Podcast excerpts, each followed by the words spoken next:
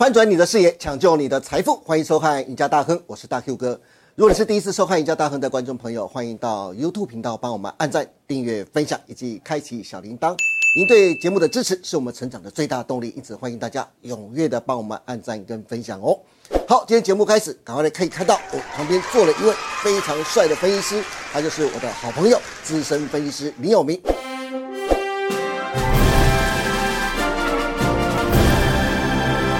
有明你好，好，国珍好，各位这个网友大家好。是哎，有明今天马上就要封关了，赶快来跟大家来拜个早年。好，先跟大家拜个早年，祝大家二零二三金兔年好，红兔大展，兔飞猛进，Happy New Year to you，非常赞呐、不过今天是农历年封关日啊，紧接着就是十二天的假期了，马上就要正式进入兔年了。其实永明啊，大家似乎都对兔年的行情呢、其实我说实在，大家都感觉很悲观，很悲观，对不对？而且我听到的消息都是这样子，对都很悲观。对因为今年第一季啊，马上都还要面对联准会的升息缩表，还有中国解封之后疫情的反扑，以及经济衰退的疑虑等等啊。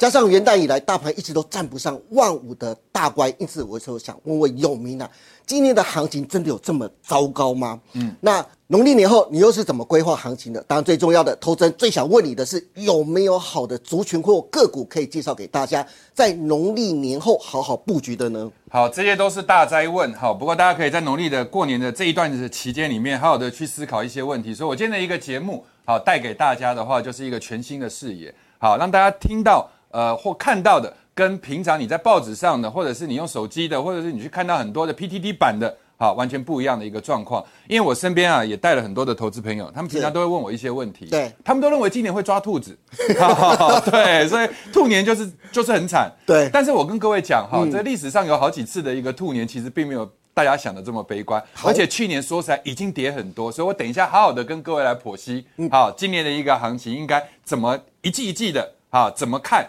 或者是一季一季的怎么去做选股的一个动作。哇，非常期待。嗯嗯，好，那今天我们首先一开始的时候啊，就跟各位来讲二零二三金兔年的一个投资展望。好好，那因为我在市场上稍微时间比较久一点哈，所以我一开场的时候，我跟各位来提的东西，各位不要觉得是玄学，或者是觉得很这个无虚有的一些东西，各位可以去看这个表格里面的左边哈，这个在告诉各位什么事。就是说外资从两千年开始哈，一直到去年度为止，你去看它的一个买卖超的一个状况的话，它很少好，在这个二零二零年以前，很少有连续卖超过两年。好，就是它卖了一年之后，第二年一定都会变买超。对可是从二零二零、二零二一到二零二二，它连卖了三年。那二零二零它总共卖了五千多亿，二零二一年它卖了四千多亿。是那去年跟变本加厉加利息，好，这个三餐啊，照宵夜来打。对，它直接就卖到了一一兆多，所以三年合计已经卖了二点二三兆。是那一般来讲哈，这个我们成语有一句话叫“事不过三”，所以如果你今年还是看得很差的话，你就是赌外资会连卖四年。那连卖四年会出现什么状况呢？第一个，你一定要从台湾撤资，这个是他的第一个想法。第二个，你出现地缘政治的问题，好，比如说中国这边真的对台湾有很多这个威胁。好，第三，我们的产业被取代，比如说台积电被三星取代，或者是有很多的红海被立讯取代。是那如果是这样的状况，他卖四四年，我觉得就认了。但如果不是的话，基本上三年已经卖了二点二兆，对今年呢、势必不可能卖那么多，甚至今年会变成买超，这是第一件事情哦。哦所以如果今年变成买超的话，整年度下来的话就不会太差。好，那各位再来去看，呃，图的右边再告诉你一件什么事。呃，我没有办法去统计到一九呃八六年以前的一些资料，那个是资料不可考。嗯，但是这一甲子里面总共出现的这个虎兔循环，我大概基本上抓了四次给各位看。好一九八六年那一年的虎年呐、是涨了十五趴，一九八六、一九八七年的时候是涨了一点二倍。是好，那那两年的一个状况是民国七十五年跟民国七十六年，那个正好是我们解严开放，所以整个股票市场大飙。嗯，好，为了这个后来的一二六八二做准备，那年是例外。那你去看它的下一个季度，就是下一次的一个循环，就一九九八跟一九九九，是，只要是虎年跌的，然后兔年就涨。哎，你看虎年的耶，虎年跌二十一趴哟，是兔年就涨，是涨多少？涨三十一趴，变本加厉涨回来。好，那各位再去看二零一零跟二零一一发生了什么事？就是当时的欧债危机，就是金融海啸过了。一零年的时候是涨九趴，一一年的时候就变跌二十一趴。然后这件事情告诉我们，就是说，第一个，你要么就同涨。要么就一涨一跌，还没有出现过同跌的状况。是也就是说，虎年也跌，兔年也跌，很少。因为在前面的哎，统计四十五年的一个资料，哎，如果是以这样的一个循环来讲的话，去年已经跌了二十二趴，那个很烂的一个虎年，那个虎真的很凶猛的虎，对不对？二虎扑样的虎。但是今年度呢？所以如果不会出现同跌的状况，外资又在今年度有可能出现买超的话，那今年的行情怎么会差？嗯，那只是在于说，今年不是那种喋喋不休的行情。是那今年搞不好收盘的时候还会比开盘高。你要知道，去年年底的一个收盘是多少？我这边看了一下，是一四一三七。也就是说，今年年底的话，有可能收在一四一三七以上。那至少你心中有一个底嘛，对不对？不会说是年初见高，然后跌得很深之后年底反弹不过年初高，是就不会有这样的状况。所以如果是今年的年底的收盘要比一四一三七高，今年外资又在买超，那剩下我们就把今年分四块，就春夏秋冬，我们好好的去规划，今年绝对可以把去年我觉得大家可能损失的啊，不要说是全部啦，我觉得至少可以漂一大部分的一个回来。哇，超赞的。好那该怎么去好好的规划呢？好，那接下来的话哈，我们就稍微去做一个比较细部的一个分类哈，因为第二季以后的话，如果我有机会来上这个国珍的这个赢家答案的一个节目的话，我们再一季一季的跟各位追踪。那至少我们第一季在过年这段时间，大家先把这些资料消化完，好然后过完年之后的话开始布局，对不对？然后接下来第一季先把它掌握好，各位可以去看哦。在一月六号的时候是美股大涨，但是我们要统计资料要抓到一月五号以前，为什么呢？因为一月六号很多事情大家都觉得理所当然，可是你去看一月五号的时候，道琼、S M P 五百、纳斯达克跟费半，在一月的几个交易日里面基本上都是跌。对那苹果跌了三趴，特斯拉更跌了将近快一成。是可是你去看到整个在中亚呃亚洲区，尤其是中华圈的、港股、深圳、上证跟台股都是在涨。对耶，那大家会觉得很奇怪，为什么美股在跌的时候，中国反而是在涨？是啊，尤其是中国的疫情不是爆发的很激烈吗？因为那个都是黑数。那大家都说中国应该有六亿的人口要染疫了，那基本上的话，这个地方大家都躲在家里不敢出来，怎么可能会去消费？很多的外资机构把中国第一季的 GDP 下调了百分之一点五。对，甚至有些人都认为说原物料一定要大跌，因为中国不太可能再出来了，疫情太过于严重了。可是你去看整个中华圈的股票，如果在那一段时间里面，你有进去买 ETF，比如说任何跟这个所谓的呃陆港股连接的 ETF，其实你基本上都是稳稳的在收钱。对，为什么？所以这就告诉你一件什么事情，就是大家把疫情想得太过于严重，反而真正的解封行情会在农历年后爆发。哦，好，我们就举一个很简单的例子给各位做参考。好，中国的疫情是这样的哦。第一个，在十二月七号的时候，它公布了一个新十条，新十条之后，它开始逐步的一个解封，大家会觉得很奇怪。你呢？为什么中国这么大的一个经济体，你在去年的五月到八月的这段时间里面，你要完全的动态清零？为什么大家全世界都已经开放了，只有你在动态清零？嗯，然后结果事后你会不会发现，到了十月份的时候，中国不是开二十大？对，开二十大之后，习近平就全面的掌权了，是对不对？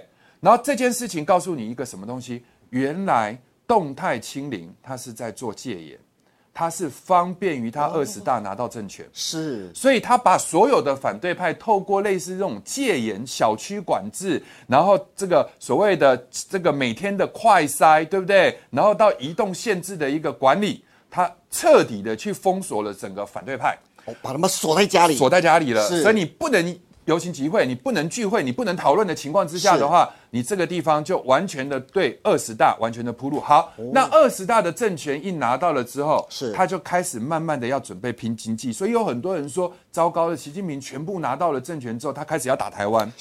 我跟各位来讲，中国政权只有在高度不稳定的状况之下，才会对台动用武力。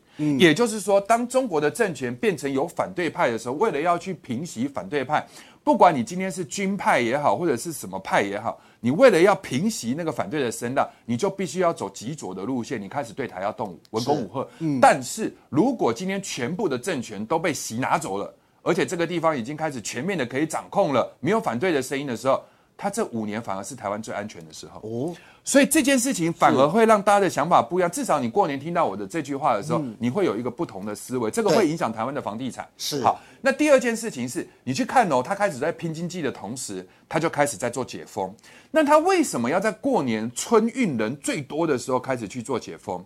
因为他三月五号有一个两会。哦，如果今天他的解封不在这个时间做，而是在二三月的时候春运完再来做，我敢跟各位保证，他三月四号、三月五号在开两会的时候，那个疫情会盯到最爆的时候，所有的媒体全部打法，他两会怎么开？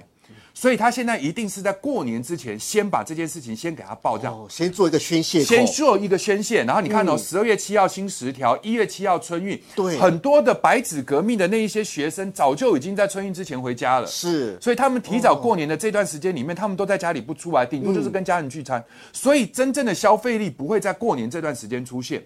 为什么？因为大家都躲在家里。好，那疫情的高峰就一直来来来来到了大概一月二十号到一月二十八号这段时间里面，对，你反而让疫情的高峰开始出现了之后，过年时间大家就是休息嘛，然后过完年之后看没事了。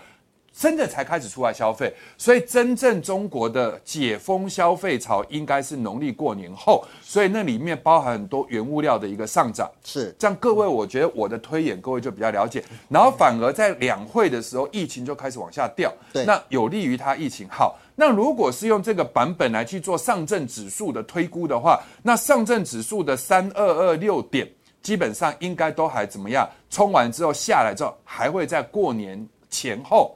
甚至往上冲，那相关的 ETF 都会往上冲，然后反而是在两会的时候来到了一个次高峰，就是形成一个双头 M 头或者是头肩顶的格局，嗯，然后之后再来叠一个第二季，因为第二季大家都基本上看不好，我也看不好，但是没有第一季那么差。是。我的意思是说，第一季没有大家想象中那么差，很多人认为台湾的一五一五二已经高点看到，或者是入股的三二二六已经看到，没有，我觉得。过年后应该还有一波的高峰，是，所以大家好好的在过年完，就是兔年的风，这个兔年开红盘的第一周，你去找到一些好股票布局，然后呢，那个高峰应该会落在，等一下我们会去讲，好，大概会落在什么时候？听有明讲的话，那过完年之后的一个布局反而变得非常非常的重要了，反而觉得比过年前更重要，为什么呢？因为过年前有太多的变数，所以你这段时间你不敢投资。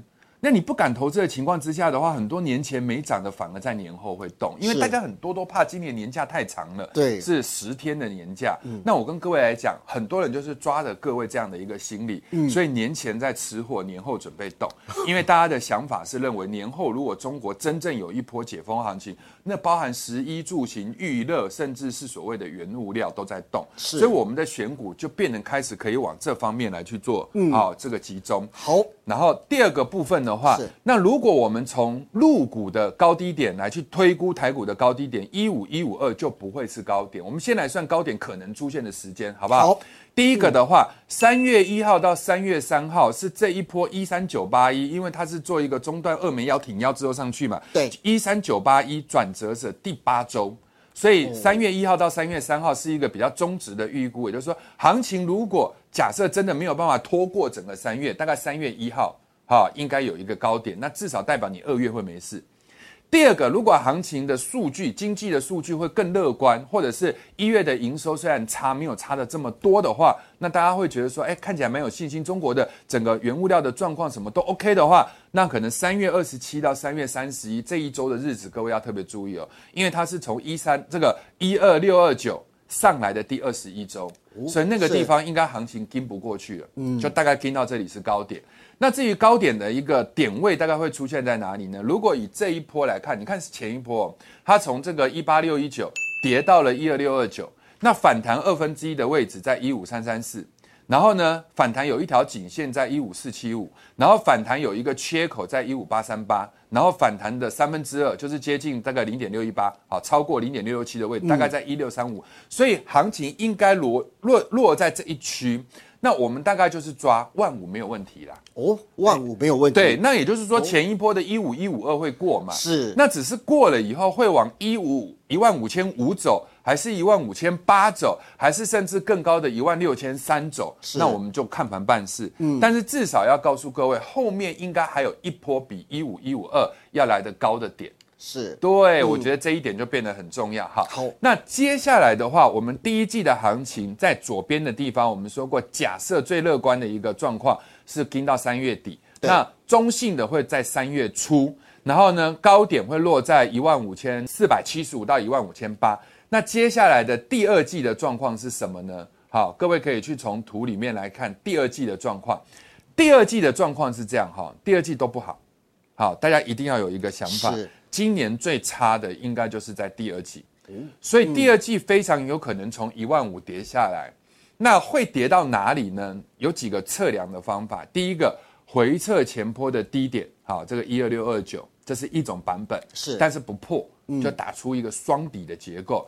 那如果我们讲一个最坏的状况，第一季中国的复苏太好了，然后又把这个美国的 CPI、全世界的通膨维持在高档，是，大家又会害怕。对那第二季的话，就会有很多人下修经济成长，或者是下修很多的地方，对不对？那那个时候就会跌破一二六二九，但是跌破不会太深，大概在万一左右。嗯，万一应该有支撑。是对，那这样的一个坡形的话，就是完成所谓的第四波的回档，然后之后我们准备迎接下半年到明年最重要的第五波。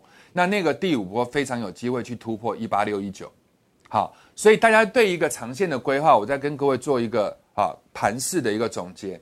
第一季的高点应该是落在农历年后，乐观一点的话抓三月底，保守一点的话抓三月初。是好，高点落在一万五千一百五十二以上，看能不能拼到一万五千八当一个中间值。第二季的回档好一点一万二，差一点一万一，然后下半年一路开始往上走，所以今年会是一个 Nike 的走法，哇，就是一个 Nike 勾勾的一个走法。那是低点就落在第二季。嗯好，大概是这样。，OK。不过刚才永明特别提到的万一的位置，也刚好可能就是在十年线大盘十年线啊的位置，十年线还在上升嘛十年线的位置所以它有一定的大的支撑在啊，所以大家不用太过担心。那行情讲完了，那最重要的是，那接下来的产业跟个股的规划，永明有没有什么可以建议的呢？好，来第一个哈，今年很特殊哦，因为今年的一月三号哈是开周的第一天，也是开月的第一天对，开季的第一天，开年的第一天。是对，所以历史上很少有出现过一个礼拜的第一天正好是一年的第一天。好，这个状况很少。嗯，那我为什么要讲这个呢？就意味着那一天开始到那个礼拜，法人买的股票都是为了今年来去做布局，至少是第一个月跟第一季的布局。是也就是说，我们有的时候常在看外资的或者是投信的选股，因为它有跨周的问题，所以我们不知道他买了以后，比如说他在去年年底买的股票，他会不会突然做个几天就卖掉？但是今年一月三号一直买到一月呃三四五一月五号的股票，你把它统计起来，那个基本上就是第一季的方向。是很简单。好，那这个时候我们来统计什么东西呢？我们来看外资，外资在上市跟 OTC 里面，基本上它的布局，那我就帮大家直接去做一个分类。好他买的东西叫做最早被大家看得很坏，但是也是最早清库存的标的，比如说面板。是比如说记忆体，比如说成熟制成的 IC，这些的利空基本上都不是从去年开始，都是从前年的第四季就开始。所以当很多的电子股在去年年初创高的时候，面板已经创不了高了。对不对？对记忆体也没再创高了，甚至你去看到世界先进成熟制成的联电也创不了高。那这些早死早超生，所以它很早就清库存，很早就跌了。它反而在这个时间点上，你还认为它很差，但是我跟各位讲，你一定砍在阿大一股。因为它从这个地方开始，整个外资回头买它，你看它的年增率没有增加，但是它的月增率就 Y O M O N 的一个部分已经开始往上勾，对。所以这个就会导致像面板里面的联咏这一波涨了六成，你看记忆体的群联这波也涨，你去看这个成熟制成的世界先进也开始涨，外资开始买这些东西，好外资还有买 DPE，所谓 DPER 的金融，比如说第一金，比如说永丰金，比如说你去看到的很多的类似像兆丰金这一类的标的。好，然后他开始卖什么股票呢？第一个，他卖去年涨过头的工业电脑。因为工业电脑应该已经到了循环的尾声了，是。它开始卖军工，哦，它开始去卖一些新药，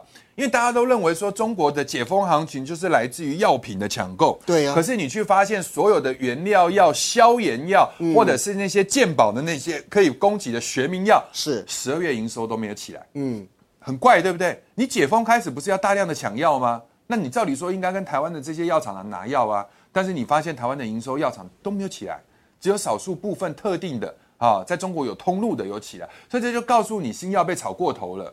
那新药的这些股票，我会建议今年大家初期的时候，新药也好，成药先暂时不要碰，尤其是你去看到十二月底的时候，生技股的这个成交比重居然高达四成，对，它的市值只有四趴耶，但是它成交比重是四成呢，你不觉得这个太 over？那一天的电子股成交比重是三十八趴，太扯了。所以这就告诉你说，当大家疯过头的时候，一窝蜂的往这个地方的时候，擦鞋理论，人多的地方你就不要去。是好，那投信在干嘛呢？投信在第一周的时候，它的买卖跟外资方向很像。也是轻固存的标的 DPE 的，好，然后他有买了一些原物料，他有买了一些跟这个网通有相关的东西，但他也在出。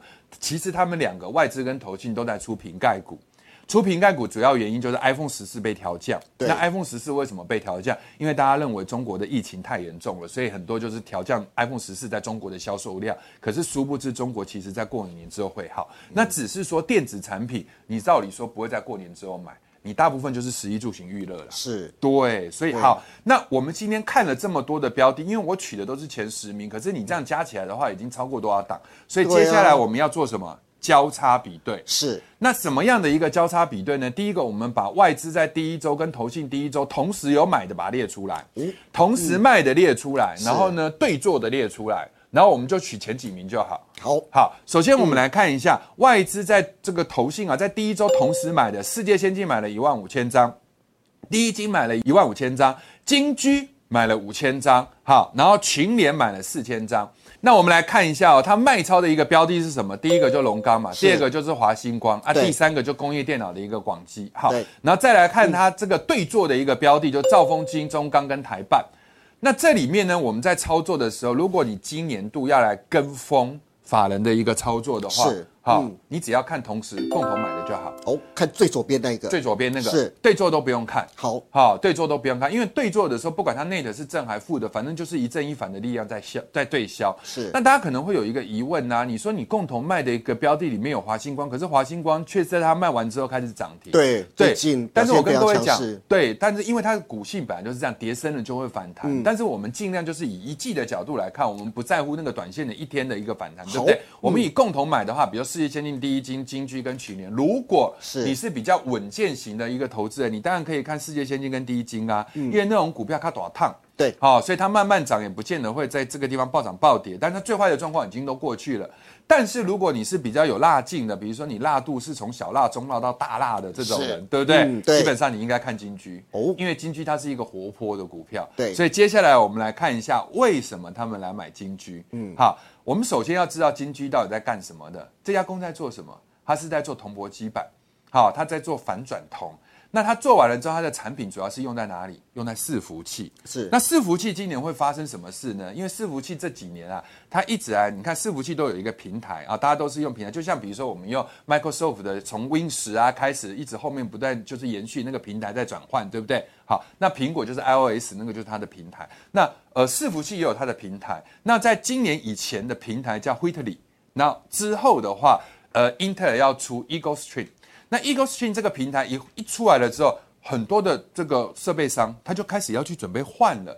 那因为它很高速嘛，那再加上它本身的那个板子上面来讲，它的那个聘角数啊，要跟别人不一样，所以就被迫你要去换一些啊，比如说它里面的一些主机板或者是连接器，然后甚至主机板底下的铜箔，你就要跟着换。是所以这个就会带动一波伺服器的换机潮。那伺服器要用在哪里？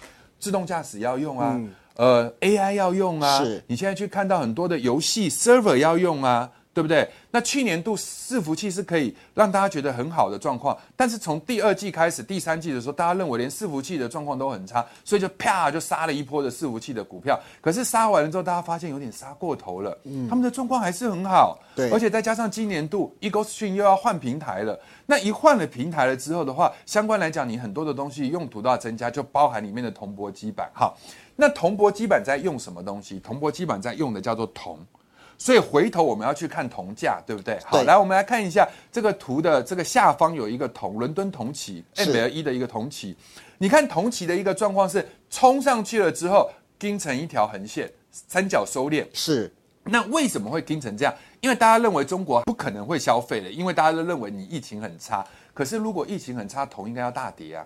可是铜没有大跌，对，铜还在那个地方撑得很好。那它为什么不涨？因为真正的需求是在年后嘛，所以那个地方如果我是主力的话，或者是很多的那个玩期货的一个世界这个金属原物料的一个期货主力，他就在这个地方囤啊，囤囤囤囤到你过年之后来给你喷一段啊。对不对？所以铜是不是已经开始有点要动要动的一个迹象？它已经先对动了一波，然后做了一个横向，大概一个半月到两个月的一个整理。哈，是。那我们再来看由铜变到中国大陆的电解铜的一个报价，电解铜的报价也在上去，而且是缓步的在上去，就告诉你说有一些客户下游的客户急了，他一直要等到铜大跌的时候，他才开始要去进这个所谓电解铜，或者是铜大跌的时候，他开始才要去跟你订铜箔基板，他发现不对了。铜跌不下去了，电解铜还在涨，所以这个时候他会开始比较比想象中的快速下单给金居，所以金居的状况就是变成这样。金居在一月十号的时候有稍微澄清的一个讯息，他说我们第一季是淡季，好，大家可能不要去把我们的第一季想象成跟去年的第四季一样，那个营收都抽很高，是但是我跟各位来讲，他的客户一定不会像他这样的保守，因为发现如果真的铜再继续涨上去的时候，客户还是要下单。对所以搞不好你现在预期很差的营收没有那么差了。嗯，我觉得这个就是为什么投信法人买他买一缸子的主要原因。哦是那去年度它的一个状况不好嘛，再赚三块多。那今年度我们保守赚四块，明年赚六块。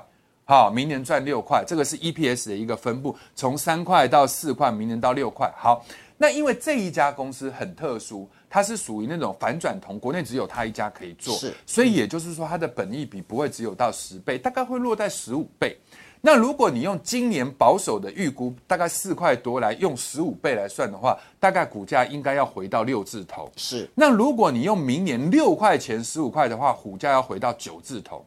那它现在的时候股价就是在五字头而已啊，对不对？所以相对来讲的话，我觉得是比较安全的一个方向。好，那我们再来看一下投信，各位看那个刚刚投信的第二栏的一个状况。是好，来投信的情形，之前呐、金居在九十几块的时候，各位你知道投信的持股率是多少？这个国珍你猜一下，你觉得一档个股投信持有到多少？你觉得叫多？四十嗯四十叫多，对不对？对但是我跟各位来讲，历史上哈、没有人四十过。嗯，一般来讲，投信认养四趴就叫认养的标准。是资源最高的时候，投信认养二十五趴。哦金居最高在九十几块的时候，是投信认养三十五趴。哇对，这个已经是我看过历史最高，所以国珍你有概念，讲到四成很接近，但是四成以上不容易，因为。你四成的股票，大股东都没有持有这么多，投信怎么持有到四？你说外资持有到四成，外资这有可能持有到四外成资台积电都持有这么多了，对不对？但是投信投信是要写内规报告，一般来讲的话，你持股过高的话，你要跟长官交代。对那这么多的投信合起来持有到三成五的时候，说实在的是恐怖平衡。是那个一家在卖的时候，打打个都踹一蛋。对对，但是原则上的话，好，那我们通常观察投信认养的时候，四趴是一个单位。好就超过四趴就达到认养标准。如果四趴以下的话，先暂时不用理它，因为是它还不会去养它。嗯，那现在的金居它是从三十五趴一路的杀到零趴，然后最近又从零趴开始养到六趴。哦到六趴了哦，到六趴了，所以它已经达到认养的标准。是那它之前的高这个高标是三十五趴，中值是二十几趴，你不觉得很有想象空间吗？对啊，所以如果说是用四块来估，用六块来估，它分别会有六字头跟九字头不同的目标价。嗯，那投信现在又买成这样，所以各位在过完年之后可以好好的去锁定这两个股，因为它基本上就是从四十九块上去，在前波高点五十九点七这个附近做高姿态整理。是，那投信买成这么多，对啊，所以它势必要放嘛。那要放的过程中，股价一定是抛高往上放，所以这个就是金居的操作。好，那第二个的话，金居既然叫伺服器，另外有一个已经先动的伺服。器标准好叫八二一零的群这个秦城是那秦城的话，它是做刀锋伺服器。刀锋伺服器的状况是这样，刀锋伺服器就是小型的 server，有很多游戏的玩家或者是小型的公司，他不想要去买到类似像比如说 Google 啊，或者是像这 Amazon 他们这么大的伺服器，他们在企业单位里面啊，比如说赢家大亨这边的话，他们公司可能用一个小伺服器就好了。对，那基本上每一区每一区就是有个别的伺服器来否这一区，是你就去买 back. 类似像这种啊，比如说美国这边的话，当然就是有一些固定的品牌，像 HP，对不对？那台湾这边的话，你就可以去买通路白牌，甚至你去买八二一零秦城的，秦城牌子的品质很好呢，你就是买这样的一个伺服器。那你平台在转换，那你原则上呢，那你秦城的产品就要跟着要换了，对对，要适应这个新的 Eagle Strand 的这个平台哈。是。那秦城这家公司呢，它一直获利都很稳健，它大概就是落在你去看哦，今年去年度的中值大概就是落在这个八块多的一个公司，那今年大概就是落在九块。可是你看它之前的一个股价跌下来的时候，成交量连一百张都不到。对，为什么呢？因为大家觉得伺服器不好啊。哦。可是最近大家突然各家的报告哦，尤其是法人就开始在看，哎，你太便宜了吧？你你你今年可以赚到九块的公司，你如果股价只有七十几块的话，那不刚刚太委屈了。而且今年的状况又好，所以开始又有很多人注意它，它的成交量就从不到一百张，然后啪啪啪就开始一直往上升，升到一千多张了。对不对？所以原则上就要提醒大家，像类似这样的一个公司，今年还有赚九块的一个实力，而且重点是什么？它之前呢，EPS 没有办法冲到十块以上，主要是它产能也不够。嗯，但是因为去年它在嘉义厂的这个地方，它产能已经出来了，所以状况就变得很好了。那状况既然很好的时候，我觉得九块搞不好还太保守。但是我们今年在兔年，先不要讲的太碰轰。对，我们大概就是抓九块钱就好了，对不对？如果它产能再继续上去的话，那我觉得它还有更高的一个目标价。我们现在看它的 K 线，它的 K 线形态的话，七十七点二嘛，七十七点二是它前波高点下去上来。同样的，投信是不是有开始在买它？对。对，所以投信在买的一些股票，我觉得基本上过完年之后，你就先跟着投信走。是，再怎么样，第一季他们都会有做账的一个需求。对，对不对？做账行情，第一季做账的一个行情嘛。而且我跟各位讲哦，早期哦，第一季我们都说投信要做账，是因为它基金好卖。可是现在买基金的人少。现在买什么的人都买 ETF，ETF，但是你基金本身基本上就可以出来连成一个 ETF，对不对？所以如果你的基金绩效好，那你的净值就会高，你的净值高，你的 ETF 就会变得有人气。是，那有很多长时间投资 ETF 的人就会进去买 ETF。对，那买 ETF 就会很多的钱，很多的钱又给了那个投信去操作，然后那个投信再继续认养股票。对，就是这样子，水帮鱼，鱼帮水。是，所以我觉得投信在第一季还是会做账。尤其是今年很重要的，你要募资 ETF 热度都在第一季，所以秦城我觉得它基本上，你既然那个那么小成交量的股票，你都敢买到这么多张了。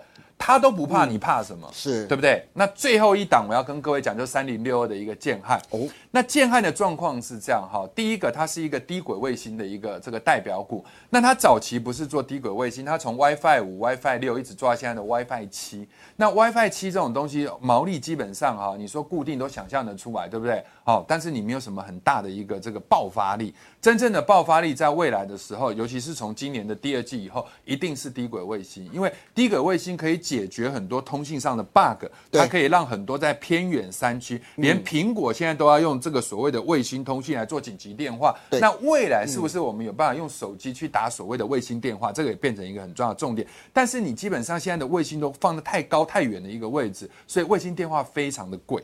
那马斯克在做的一个事情，就是想办法要把卫星的价钱给降下来。是，所以他用低轨卫星铺的比较多的一个方式。Amazon 也在种，所以他们两家的一个巨头，对不对？贝佐斯跟这个呃，这 Elon Musk 两个人本来就是一个死对头，因为他们两个同时都在发展所谓的低轨卫星。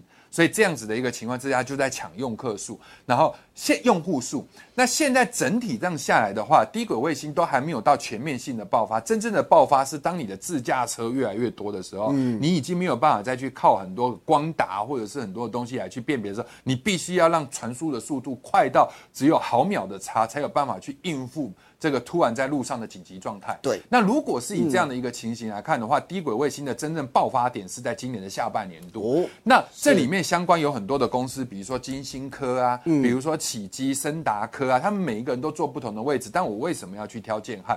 因为各位可以去看一下我图的右边哈，这个地方建汉它有一个营收的年增率，它去年的到前年，其实这家公司早期非常的风光。但是后来呢，因为经营不好的关系，所以就掉下来。它是红海里面的公司，对。那掉下来之后，在去年的五月开始换了一个业界的网通大佬的一个人，对，然后来去当他的一个团队的董事长，好。然后所以呢，从五月开始，他的股价就真的见低了，嗯，见低了上去了之后，但他董事长跟总经理基本上又不合，但又不合理念又不合的情况之下，他的总经理又在今年的这个十月、十一月的时候又离职了，所以变成董事长兼总经理，好。然后公司开始在去年十二月的时候做了一件事情，就是他几个比较大的经理人跟董事长都在信托。那信托我们的观念的话，第一个的话就是做长期持股。对不对？给小孩子做持股的，我们会做信托，因为它可以避税。第二个，有很多人说信托是用来偷偷卖股票，可他信托的张数太少，少到你觉得那个卖的掉在市场上也没什么，但他就意思在宣告你，就说我这个公司，我董事长、总经理我同时兼，然后我又要开始把低轨卫星的比重给拉上去。第三，我整个红海已经撤出了台阳，然后所有低轨卫星我就直接集中在这个所谓的建汉。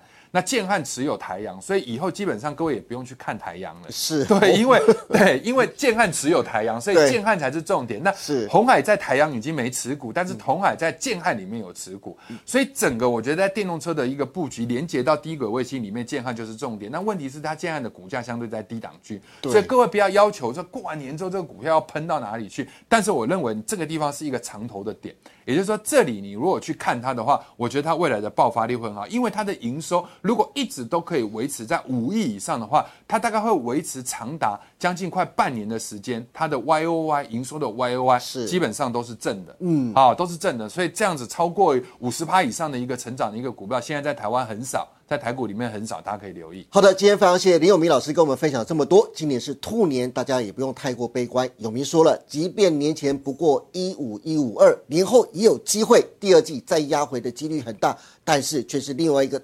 大波段行情布局的好买点，那到底该买什么？该布局哪些族群？有明在节目中都说的非常清楚了。没有认真看的，多看几回。今年想赚钱、想转败为胜的，今天这集节目非常的重要。今天再次谢谢有明带来这么精彩的分析，更感谢大家收看我们赢家大亨。别忘记每周一到周四下午的五点半，我们再见喽！新春快乐，拜拜！新年快乐，拜拜！